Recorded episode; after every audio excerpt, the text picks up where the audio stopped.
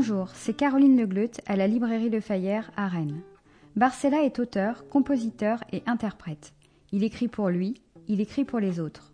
Dans Les Papillons, la langue est très belle et poétique. On reconnaît le parolier tout en finesse, en poésie et en douceur. Émotion et délicatesse dans ce premier roman. Marie Misando fut professeure de français puis libraire avant d'être éditrice au Cherche Midi. Barcella participe à des ateliers d'écriture pour les enfants et souhaitait devenir professeur des écoles. Souci du partage pour les jeunes lecteurs, passion pour les livres, ce qui se lit aujourd'hui avec Barcella et Marie Missando.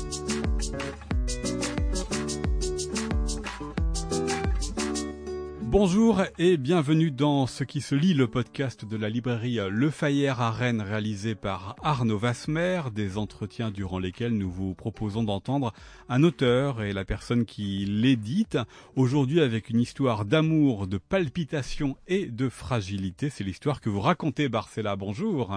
Et bonjour, merci de me recevoir. C'est un plaisir pour euh, Les Papillons, c'est le titre euh, du roman que vous avez fait paraître aux éditions du Cherche Midi dont nous parlerons euh, dans la seconde partie avec votre éditrice Marie Misando.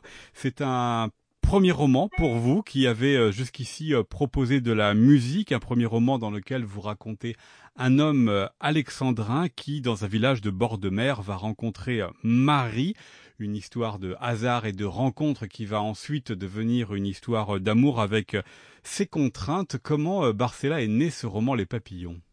Ben, je pense que j'avais, euh, à l'approche de la quarantaine, euh, l'envie de déjà de trouver un espace suffisant pour tricoter et détricoter les, sentiments et les émotions qui me traversent.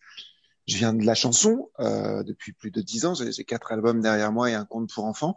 Et j'avais besoin d'un espace un petit peu plus large. Donc je suis parti avec ma plume j'ai commencé cette histoire qui était voilà l'histoire d'une rencontre et assez rapidement je suis arrivé sur euh, sur ce constat qui traverse un peu mon existence et celle de plein de personnes qu'on a perdu souvent euh, un peu avec l'âge cette capacité à s'émouvoir à s'émerveiller du monde qui nous entoure. Cette sensation qu'on avait pourtant petit qui qui je, je le trouve parcourait bien l'enfance. On nous donnait peu de choses finalement et on savait savourer euh, bah, le sucre de l'existence. Je me rappelle très bien de cette phrase de, mes parents et de ma grand-mère qui disaient qu'ils avaient des mandarines à Noël, que c'était euh, et que c'était magnifique pour eux. Et donc je me disais mais où est, où est passée cette capacité d'émerveillement? Et puis à un moment je suis arrivé sur cette idée mais est-ce que ça, ça ne se rapprocherait pas tout simplement de cette belle image assez onirique des papillons et du bruissement qu'on a lorsqu'on tombe amoureux, effectivement, c'est une image qui est communément employée pour parler de l'amour entre un homme et une femme, soit enfin entre deux personnes en tout cas mais je, je, je l'ai voulu au sens plus plus plus général. Euh... C'est aussi les palpitations que l'on que l'on ressent, ce qui anime euh, le corps. C'est ça aussi les papillons. C'est ça. Et puis pour celles et ceux qui ont eu la chance de vivre vraiment ces, ces émotions-là, c'est toujours quelque chose. Soit quand on tombe amoureux, soit quand on découvre une nouvelle passion. Je crois que j'ai effectivement moi à mon échelle, euh, en tant que Mathieu, si vous voulez, j'ai eu ça dans ma vie. Euh, en rencontrant de belles personnes, mais j'ai eu ça aussi en rencontrant la guitare quand j'avais 12 ans. Et puis j'ai eu ça il n'y a pas si longtemps, vraiment en me mettant davantage à ce travail d'écriture, parce que l'écriture des chansons est très ludique, c'est des formats courts, alors que sur un roman, on va embrasser les mots, la musicalité des mots d'une autre manière. Même si euh, dans ce texte, et ça commence d'ailleurs par cela, il y a euh, des textes qui peuvent s'apparenter à des chansons dans la manière dont vous les avez euh, écrits, puisqu'on est plus de l'ordre du, du, poème, donc de la chanson. Euh, je voudrais qu'on présente les, les personnages des papillons Barcella. Le premier, c'est Alexandrin, celui qu'on va qu'on va suivre tout au long de ce roman, qui connaît une histoire d'amour finissante avec une femme dont il n'est plus amoureux. Ça commence votre histoire d'amour par une histoire de, de désamour. Il est ébéniste, il a 27 ans et par hasard dans un café, il va rencontrer donc une première fois Marie. Qu'est-ce qu'il représente euh, pour vous, lui qui, comme vous, vient de l'Est, vient de la Champagne, vient de la région de Reims? Oh, Je pense que c'est chaque personnage dans ce roman est une partie ou une extension de moi-même. Je me retrouve absolument dans tous les personnages que j'ai dessinés, que ce soit par le biais de la tendresse ou parfois de la colère ou ou enfin toutes les émotions qui traversent ces personnages sont évidemment des émotions que j'ai pu vibrer. Euh, maintenant, Alexandra, je crois que c'est la part la, enfin à part pour le personnage de Marie, mais Alexandra est sans doute la part masculine sensible qui m'habite. Euh, c'est la part euh, artistique et artisanale, euh, l'ébéniste, euh, proche du bois, proche de la matière, proche de la, de la douceur du monde, celui qui trouve que la société avance trop vite pour lui. Ça, c'est quelque chose que je partage avec ce personnage-là. Alors évidemment, tout mon roman est à la lisière du conte. Donc j'ai travaillé ces personnages, parfois à la limite de la caricature. Hein. C'est le cas pour le bibliothécaire ou pour Mylène dont vous parlez au départ, qui, qui est plutôt euh, voilà, une, femme dont l'existence se résume à l'apparence et uniquement à l'apparence. Donc Mylène, c'est euh, la, première compagne euh, d'Alexandra quand on rentre dans le roman, celui avec qui il est et avec qui voilà, il vit une histoire d'amour qui vraiment se termine. Alors c'est pas vraiment une histoire d'amour, il rencontre une femme qui, qui lui fait se rendre compte vraiment qu'il qu'il ne retrouvera pas de sitôt ses comment dirais-je ses papillons et ses, bruissements là si s'il continue à rester avec avec des amoureuses de télé-réalité, si vous voulez, ou vraiment des filles qui ne vibrent que pour euh, le paraître et l'apparence. Donc évidemment, c'est un court passage sur Mylène, et je lui dresse une caricature euh, assez piquante ce qui me permettra d'ailleurs de mettre Marie davantage en avant ensuite et Yvonne aussi, une autre femme forte. Alors Yvonne, c'est euh, celle qui gère le, café euh, des Lilas où ils se rencontrent et qui a une double fonction finalement dans euh, votre roman Barcella. À la fois, elle existe par elle-même, c'est un personnage plein et entier, en même temps, elle permet de faire avancer le roman puisque c'est avec elle qu'Alexandrin va souvent discuter. Je me suis demandé d'ailleurs si dans la construction de ces personnages, il n'y avait pas ces deux éléments, à la fois la dimension romanesque et la dimension technique d'écriture qui vous a à un moment imposé un personnage pour qu'Alexandrin ne se retrouve pas Vous avez raison. Je pense qu'à l'échelle d'un roman, effectivement, euh, parfois le, rythme du roman nous impose de créer un personnage parce qu'il va donner une fluidité. C'est pas tellement pour ça que j'ai créé Yvonne, c'est vraiment que pour le coup, Yvonne, je la connais. Elle est en redondance avec euh, quelques amis à moi et quelques tantes italiennes qui étaient comme ça des, des cercles des poètes disparus à elles seules, des femmes tout en rondeur, assez fortes, mais qui avaient vraiment le cœur à la bonne place et qui qui euh, voilà, qui malgré quelques mots écorchés, on va dire, et un vocabulaire euh, euh, ou un patois parfois assez franc du collier, mettait en avant vraiment l'amour des, des autres et, et, la tendresse qui les habitait. Donc Yvonne est de ces femmes-là. Et pour revenir au personnage d'Alexandra, bah, c'est le regard qui va nous raconter cette histoire. Je suis parti cette fois-ci sur ce premier roman, effectivement, sur un regard masculin. Euh, mais c'est là que s'arrête ma ressemblance avec Alexandrin, euh, puisque moi je suis plus taureau dans la vie. Là, c'est vraiment une parle de sensibilité. Euh, j'avais envie de travailler un personnage comme ça, masculin, sensible, euh, presque efféminé quelque part euh, dans sa sensibilité, et je, je, trouve ça très beau de le dessiner comme ça. Et Marie, qui est aussi évidemment une femme excessivement sensible, euh, mais d'une force euh, à toute épreuve. Ouais, il est un peu évanescente parce que le roman est aussi une course derrière Marie pour essayer de se retrouver. C'est la, la oui, je pense. Et puis, pour moi, le personnage principal du roman, c'est Marie. Certes, dans les yeux d'Alexandra, ça c'est un angle euh, dans l'écriture, c'est venu comme ça, puis j'avais tellement commencé à écrire comme ça que j'ai pas voulu m'en découdre au bout d'un certain moment. Peut-être qu'un jour j'écrirai en essayant de, de, substituer ma sensibilité à celle d'un personnage féminin, euh, pour l'instant, pour un premier roman, c'était pas forcément la chose la plus simple pour moi. Alors, euh, Alexandrin et Marie vont se rencontrer euh, par hasard dans un village en étant euh, au même endroit et dans le même temps dans ce café des Lilas que tient euh, Yvonne. Alexandrin attend ensuite avec une certaine impatience euh, un prochain euh, rendez-vous, un rendez-vous dont le temps est, est volé par un homme qui travaille pour le père de Marie. C'est une histoire d'amour que vous racontez, Barcella, mais est-ce que c'est aussi une histoire du temps entre les hasards et les contraintes. Pour ce qui est du temps, c'est une histoire qui, qui s'ancre dans l'époque actuelle, puisque, enfin, l'époque actuelle, oui, puisqu'au départ, Alexandra rencontre euh, Mylène par le biais d'un site de rencontre. Et ce sera la seule référence à notre époque, puisqu'ensuite j'ai eu envie de l'extraire du temps actuel et d'arriver dans, dans les natures qui me plaisent, un petit village. J'ai souvent pensé au village de la Baume en Ardèche quand j'ai quand j'ai dépeint le, le, café des Lilas et quand j'ai quand j'ai dessiné cette histoire-là. Et j'ai eu envie d'avoir des personnages, effectivement, peut-être un peu plus proches des récits de Marcel Pagnol. Je pense que je me suis, euh, je me suis peut-être, euh, en tout cas, laissé porter par la tendresse d'un film comme Le Château de ma mère ou La gloire de mon père. C'est dans cette, euh, c'est dans cette légèreté-là que j'ai voulu dessiner la tendresse de ces personnages.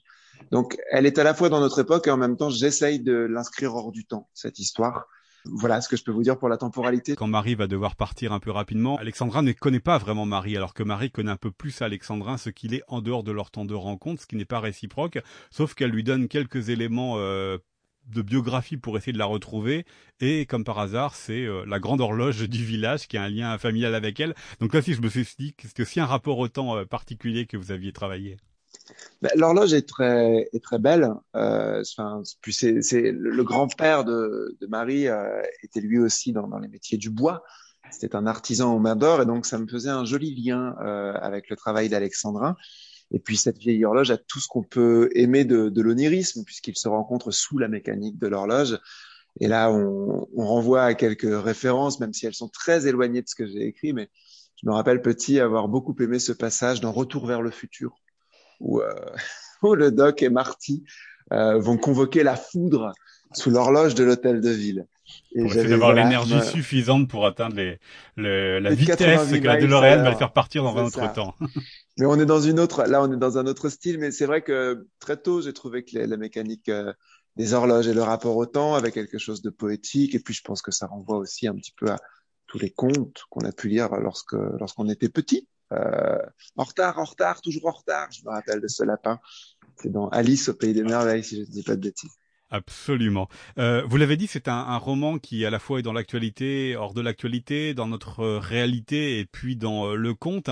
Ce que vous faites aussi avec le nom des personnages que vous avez choisis, Marie, elle s'appelle Marie, Mariposa, qui en espagnol veut dire le papillon, Alexandrin. Bon, déjà, c'est tout un nom, mais son nom de famille, c'est euh, l'amoureux. Voilà aussi encore un nom très évocateur. Il y avait eu un jeu pour vous, euh, Barcella, à justement vous amuser euh, de la charge symbolique des prénoms et des noms, parce qu'il lui faut aussi remarquer que Marie est l'anagramme d'Aimé.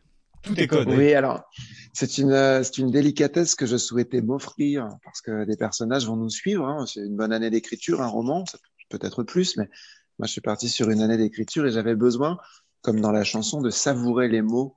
Et comme les prénoms des personnages reviennent souvent, effectivement, Marie, l'anagramme d'aimer, c'est l'un des prénoms que je chéris le plus. Euh, Alexandrin l'amoureux, c'était un clin d'œil habile à Robert l'amoureux que je cite pas mal dans ce roman, euh, voilà, qui, qui, est un auteur euh, qui, qui, qui m'a bercé aussi. Petit, mes parents écoutaient beaucoup Brel, Brassens, Bourville et Robert Lamoureux avec quelques chansons et de très jolis poèmes. Autant il y a des textes en, exergue du livre, autant vous terminez aussi par une autre citation qui est justement une citation de Robert Lamoureux. Celle de Robert euh, Lamoureux, oui, bien sûr, puisque c'est oui, c'est le clin d'œil central euh, de ce livre. Et puis ensuite les autres personnages, Yvonne, c'est ce que je vous disais, la patronne du Café des Lilas, qui est une boule de tendresse. J'aime bien Yvonne. Et puis ça, ça résonne vraiment. Je sais pas, il y a, il y a du masculin et du féminin dans Yvonne. Il y a Yves. Yvonne. Enfin voilà. Et puis je connais une Yvonne qui a, ce, qui a cette carapace qui cache une sensibilité euh, euh absolument magnifique. Après bon, effectivement dans les dans les ombres, euh, en tout cas passagères de ce roman, on a Barbitus, femme de main. Barbitus, femme de main du que Barbitus, Barbitus, voilà, il y a le il y a le us, il y a la barbe, il y a le il y a le côté escogriffe que j'entends bien dans ce prénom. Euh, Pierrot, Pierrot, c'était effectivement la pierre et l'eau. On a deux éléments à l'intérieur de ce prénom et il a d'abord un cœur de pierre et ensuite on sent que c'est un garçon qui est beaucoup plus sensible et fluide euh, dans ses émotions. Donc Pierrot, ça marchait bien. Lola, je trouve la musicalité de ce prénom, c'est la meilleure amie de Marie qui l'a donné aussi, qui elle, pour le coup, correspond à ce que vous disiez tout à l'heure, qui va être une, une aide.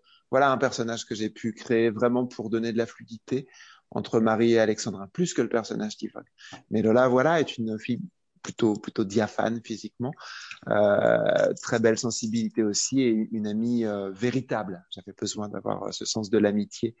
Euh, évidemment, il y a Thérèse, Thérèse qui est, euh, qui, qui, est la comment dirais-je, la femme qui a recueilli Yvonne, qui a recueilli Pierrot, pardon, en fait, et qui, qui, qui s'occupe un petit peu du manoir de Pierrot qui est une vieille femme bourrue qui, pour le coup, est tout à fait en correspondance avec mon arrière-grand-mère, la mère Cécile, qui était des femmes d'un autre temps, euh, qui avaient, voilà, qui ont, vécu plusieurs guerres et puis qui, alors moi, je viens d'une famille italienne, hein, donc n'y voyait pas une, comment dirais-je, un prolongement du modèle patriarcal, mais c'est vrai que euh, dans ces familles italiennes-là, euh, ma mère Cécile, c'était la femme qui, qui, qui, qui, faisait la potée pour toute la famille et pour ses filles qui allaient euh, à l'usine à ciment à Couvreau. Et donc euh, Thérèse, je l'ai vue derrière ses fourneaux parce que c'est l'image euh, que j'avais de, de, ma grand-mère à ce moment-là. Et, euh, et, voilà, j'ai cherché dans tous ces personnages-là. Finalement, ah oui, il y a le bibliothécaire aussi, euh, qui, qui, est de remplacement. Voilà, c'est une caricature profonde parce que j'avais besoin d'un chapitre léger où on rigole. Et donc, euh, c'est un culturiste qui, voilà. c'est un culturiste qui remplace René, euh, la bibliothécaire habituelle. Qui s'est fait le coccyx. Et lui, l'espace d'un chapitre, en tout cas, apporte une forme de légèreté. J'avais besoin euh, de travailler comme ça entre des, des, sensations très légères, des sensations plus pesantes. Et euh, tout au long de, ce, de cette histoire, de cet éveil, hein, parce que c'est un éveil pour Alexandrin et pour Marie et pour différents personnages qui peuplent ce roman, euh, j'avais envie en tout cas de, de, de balayer un panel large d'émotions. On y passe du rire aux larmes. Dans euh, Les Papillons, votre euh, premier roman par aux éditions euh, Cherche Midi. Alors, dans ces podcasts, Barcella, on s'intéresse aussi à la relation qu'entretiennent les auteurs avec leur éditrice. Ici, Marie Misando, qu'on va entendre dans un instant. Mais la première question, elle est pour vous sur ce sujet, Barcella, savoir bah, qu'est-ce que vous, vous avez attendu de votre éditrice en plus pour un premier roman? Bah Alors, c'est, c'est, une histoire assez, assez belle d'ailleurs. J'en suis, j'en suis plutôt touché. C'est-à-dire que euh, quand j'ai commencé à écrire, c'est un petit peu avant la, crise sanitaire, si vous voulez, le premier confinement. Et, euh, et le premier confinement m'a vraiment donné une rigueur pour écrire davantage. Et très rapidement, par l'intermédiaire de quelques amis artistes, j'ai eu le contact de deux éditeurs importants, dont le Cherche Midi, euh, par le biais de Kali notamment, euh, chanteur que nous connaissons tous et qui est un bon copain, et aussi par le biais de, de, de Blancas, Guillaume Blancas, qui est aussi un groupe euh, qui continue à tourner et qui, qui, a eu un joli succès. Et en fait, euh, Blancas m'avait donné ce numéro. J'ai envoyé, je crois, les six ou sept premiers chapitres. Les deux éditeurs m'ont répondu et m'ont donné un intérêt véritable, mais le cherche midi euh, a répondu avec une finesse qui m'a davantage rencontré. Et surtout, très tôt, ils m'ont dit, euh, nous, on a lu sept chapitres et on y va. On te publie avant même de connaître la fin du roman et j'ai trouvé cette audace assez délicieuse, excessivement motivante à l'époque euh, du confinement, si vous voulez. C'est-à-dire que c'était pas une demi-proposition, c'était une vraie proposition. Donc très naturellement, mon premier choix s'est tourné vers eux. Donc c'est eux que j'ai eu ensuite euh, beaucoup plus facilement au téléphone. J'ai continué à faire lire rapidement au deuxième éditeur qui avait un intérêt véritable. Mais ensuite, mon cœur a penché euh, sans voilà sans, sans regret aucun pour le Cherche Midi. Donc j'apprécie aussi la ligne éditoriale et je pense qu'ensuite c'est un rapport de confiance. Après avec Marie, on a, pour le coup, je reprends mon expression, bien détricoté ce. Voilà, ça ressemblait à quoi les 6-7 premiers chapitres et puis les suivants que vous avez envoyés par rapport au texte final? Oui, on va dire qu'il aurait pu faire 300, 330 ou 340 pages et qu'il en fait 240. Donc on a enlevé une centaine de pages et Marie là-dessus a un très joli compas dans l'œil et un sens du rythme et elle m'a aidé à enlever euh, des longueurs qui n'étaient pas nécessaires et c'est sans regret. Donc j'ai parfois sacrifié quelques jolies tournures ou quelques quelques phrases que je trouvais intéressantes, mais je les ai gardées dans mes cahiers pour plus tard. Et on a on a on a conçu que, en tout cas, on a acquiescé l'idée selon laquelle le rythme euh, devait prévaloir et une belle histoire n'est pas forcément une histoire longue où il fallait éviter de tomber dans le verbiage. Et peut-être au, au, départ l'excès de quelqu'un qui se lance dans un premier roman. Au départ, on a peur de ne pas réussir à écrire suffisamment, alors on a tendance à en faire plus. Et, et c'est vrai que j'ai eu vraiment euh, à cœur de travailler avec Marie parce que son regard a permis de ne garder que le sucre de cette histoire. Effectivement, c'est un roman 240 euh, pages par rapport aux 300 et quelques que vous avez proposé au début, mais avec des chapitres extrêmement brefs qui permettent justement de donner un, un rythme et un allant euh, à cette histoire. Vous l'avez dit aussi, Barcella, vous vous reconnaissiez dans la ligne éditoriale des éditions du Cherche Midi, c'est-à-dire aussi que vous étiez un lecteur et vous êtes toujours un lecteur de ce qui se publie dans cette maison d'édition, aussi bien pour ce qui est de la partie fiction que de la partie euh, non-fiction? Alors, euh, je, dois être honnête, je, ne suis pas un gigantesque lecteur. Ce d'autant plus que euh, depuis que je commence à faire quelques, interviews par rapport à ce roman, je découvre la passion des lectrices et des lecteurs qui lisent quelques livres par semaine à une époque de ma vie où je vais lire quelques livres par an. Donc on peut difficilement considérer que je suis un lecteur comme euh, comme les lectrices et lecteurs, par exemple, d'autres sites comme Babelio qui vraiment euh, dévorent des romans. Euh, ou comme, comme votre site, hein, bien sûr. je vais avec ces personnes.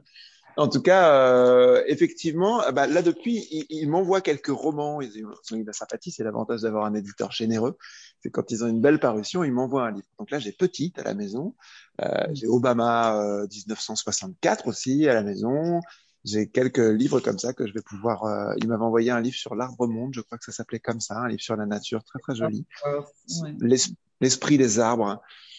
Et puis euh, et puis voilà, donc je, je, me, je, me, nourris de ça. Et puis après, quand je dis que j'aime aussi leur ligne éditoriale, c'est aussi une question d'élégance. Par exemple, euh, il y a des maisons que je ne citerai pas, mais dont je, n'apprécie pas du tout le logo. Alors c'est des petites choses, hein. On est sur une question de forme et pas de fond Mais c'était le petit plus du Cherche Midi. J'ai trouvé que leur logo et même le nouveau logo était fin, il était discret.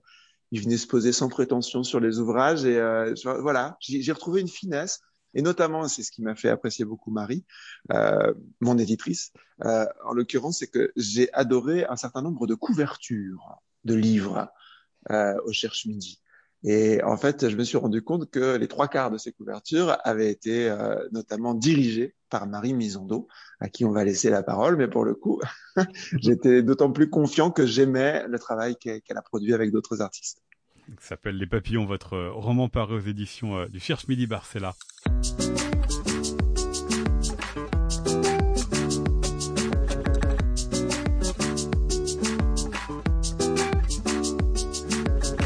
Qui se lit, le podcast de la librairie Le Fayère se poursuit donc en votre compagnie, euh, Marie Misando. Bonjour. Bonjour. Vous êtes euh, l'éditrice de Barcella pour ce roman euh, Les Papillons, dans lequel il a inventé lui aussi une Marie dont il souligne que l'anagramme de votre prénom est aimé. Vous venez de l'entendre nous parler de votre travail en commun. Quel est votre point de vue justement sur sur ce qu'il a dit et notamment sur le point d'origine de votre histoire? Il a envoyé six ou sept premiers chapitres et tout de suite vous avez senti qu'il y avait euh, un potentiel et que vous pouviez euh, l'accompagner jusqu'au bout? Oui, bah, en fait, euh, à la réception des premiers chapitres, on a été séduit, vous l'avez dit précédemment, de ce, ce, roman qui était un peu hors temps. Il y avait un charme désuet dans ses premières pages, un, un choix des mots, du vocabulaire, de la poésie. Euh, on sentait qu'il y avait une histoire qui pouvait fonctionner, qui allait un peu contre les tendances, parce qu'en librairie, enfin dans les romans français, et euh, voilà, chaque année on a des tendances, des livres. Et là, c'est un, c'est un livre qu'on, aurait pu paraître euh, il y a 10 ans, qui pourrait paraître dans 20 ans.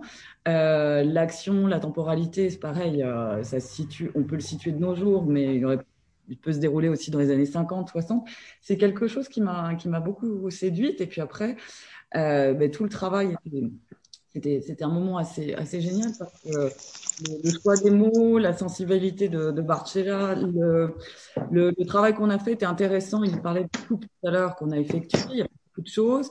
Euh, c'est assez rare d'avoir un, auteur qui accepte de transformer son, son, ouvrage et, euh, et, en fait tout, tout s'est fait, enfin tout a été très fluide.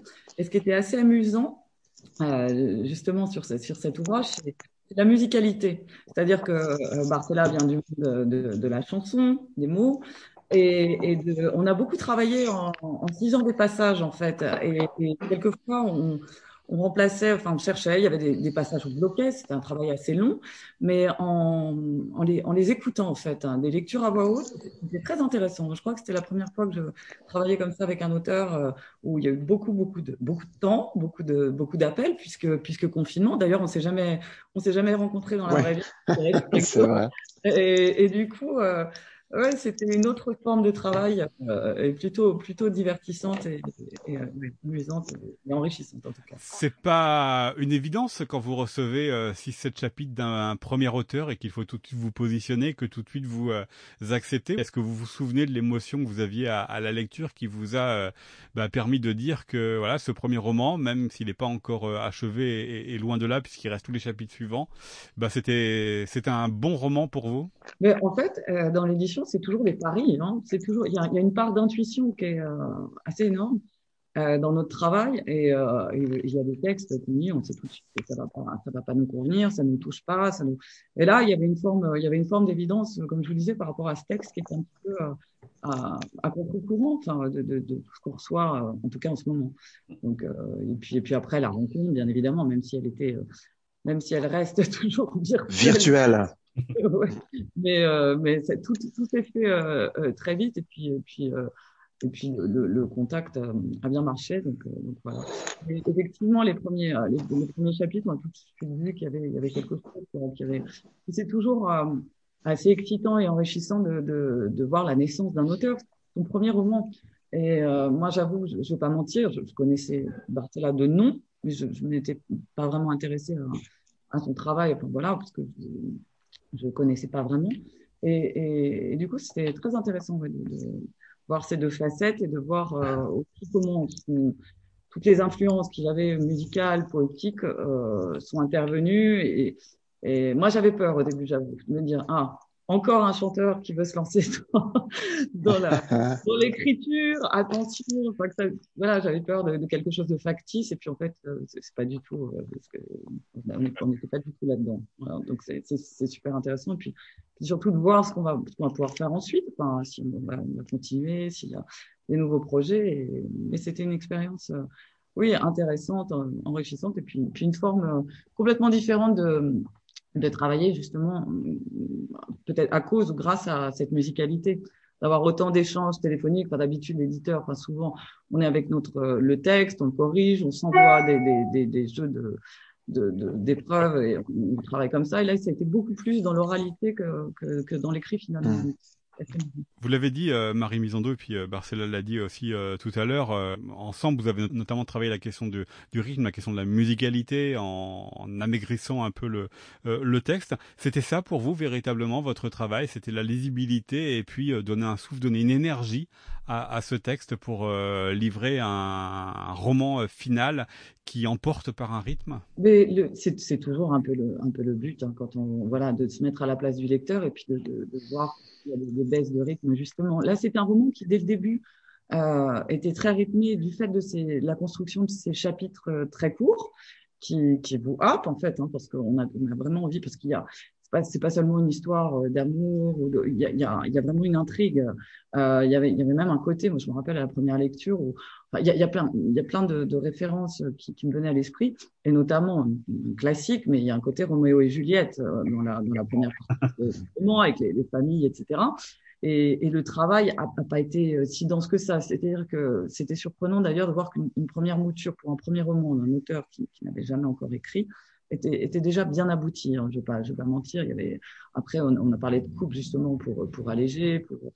léger, c'est pas le mot, mais, mais plus rythmé, plus et, je crois qu'on est arrivé à, quelque chose. L'important c'est toujours que l'auteur soit satisfait, mais, je crois que les lecteurs sont contents aussi. Donc euh, c'est un, premier roman qui, fonctionne bien et qui, ouais, c'est une petite pépite. Je crois qu'on a bien travaillé. Un roman donc qui s'inscrit aussi dans une ligne éditoriale, celle euh, du, Cherche Midi, dont vous êtes l'une des éditrices.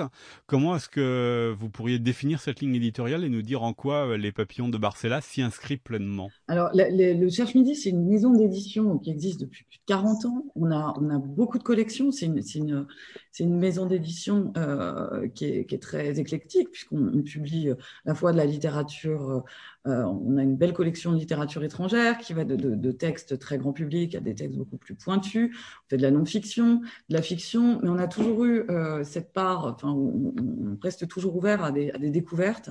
Et, on va dire, euh, les romans peut-être euh, qui s'inscrivent j'aime pas ce mot, mais les romans d'été, enfin là, ça, ça collait complètement avec quelque chose un texte, donc les papillons très lumineux, très, enfin voilà, qui tombait en plus, qui est sorti donc début avril cette année. Euh, euh, tout à l'heure, on parlait, il parlait du choix de la couverture, etc. Alors j'avais un peu peur parce que Marcella sait aussi ce qu'il veut.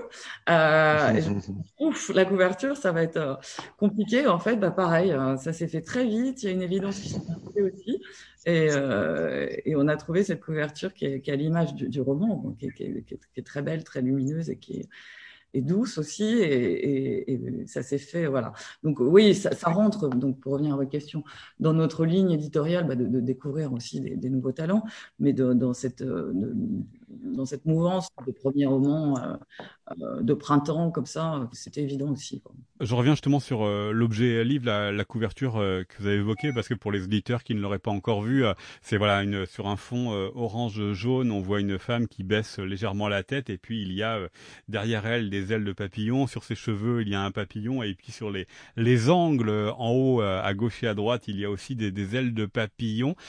comment est-ce que vous travaillez ces, ces couvertures, ces objets qui sont des objets qui se remarquent aussi et qui porte le ton du roman que l'on va lire par la suite euh, Là, c'était un travail. Euh, Mathieu, euh, enfin, Barcella nous avait envoyé des, des, images, des choses qu'il avait envie de voir. Euh, très vite, euh, on, a expliqué aussi que, dans l'édition, c'est quelque chose de complètement différent de, dans le monde de, du disque, en tout cas de la musique. Euh, c'est pas les, mêmes importants. Moi, je, lui disais depuis le début, ce qui était important, c'est que cette couve soit intemporel aussi, que ça soit pas un objet qui se démode, qu'on soit pas dans, une couve qui fasse un peu, pardon, une couverture qui fasse magazine ou, quelque chose qui enfin, qui s'inscrivent dans, dans, une mode, parce qu'on le voit aussi dans les, dans les librairies, dans les rayons, on a quand même des, choses qui se reconnaissent, mais qui font partie de tendances qui, dans deux trois ans, et je, je, je vais expliquer que son, son roman, enfin, que un livre, c'est un objet qui reste, qui va rester dans le temps. Donc, c'était vraiment important qu'on soit sûr. Enfin, pardon, pour revenir, on s'était donc euh, échangé des, des, images. Et puis très vite, on a travaillé avec un graphiste qui s'appelle Michael Cugna, qui, qui, est très doué. Et, euh, je, crois que cette image, cette femme, enfin justement, le, portrait que vous évoquez là sur la couve, qui est ce, visage en noir et blanc, c'est une très jolie photo et, qui a un côté aussi euh, désuet, un peu hors temps, enfin qui s'inscrivait. L'idée, ça a été de la, ça s'inscrivait, enfin c'était vraiment en adéquation avec euh, avec ce roman et, c'était de, la moderniser. Alors pas tomber dans le cliché, euh, le roman s'appelle Les papillons, on va mettre des ailes et des papillons partout. C'était d'arriver à avoir entre, entre les deux et, et d'avoir un, un, bel objet qui, qui, qui, plaise et qui reste euh, aussi intemporel. Et après, bah, le travail des vernis, etc. Alors là, c'est plein d'essais, plein de choses, les couleurs. Euh, on a jusqu'au dernier moment, on avait un doute euh, sur le, la quatrième de couverture, sur le fond, etc. Mais je crois, je crois qu'on est tous aussi très contents. Peut-être il n'y a, a, pas eu trop de frustration dans, dans, toutes ces histoires, tout s'est bien passé et, et, la couve est, est vraiment euh, ouais, très très jolie, très lumineuse, à l'image du roman. Absolument, une couverture et, et un texte qui s'appelle Les Papillons qui est paru à, aux éditions euh, du Cherche Midi, Barcella et Marie Misando. Merci beaucoup à tous les deux.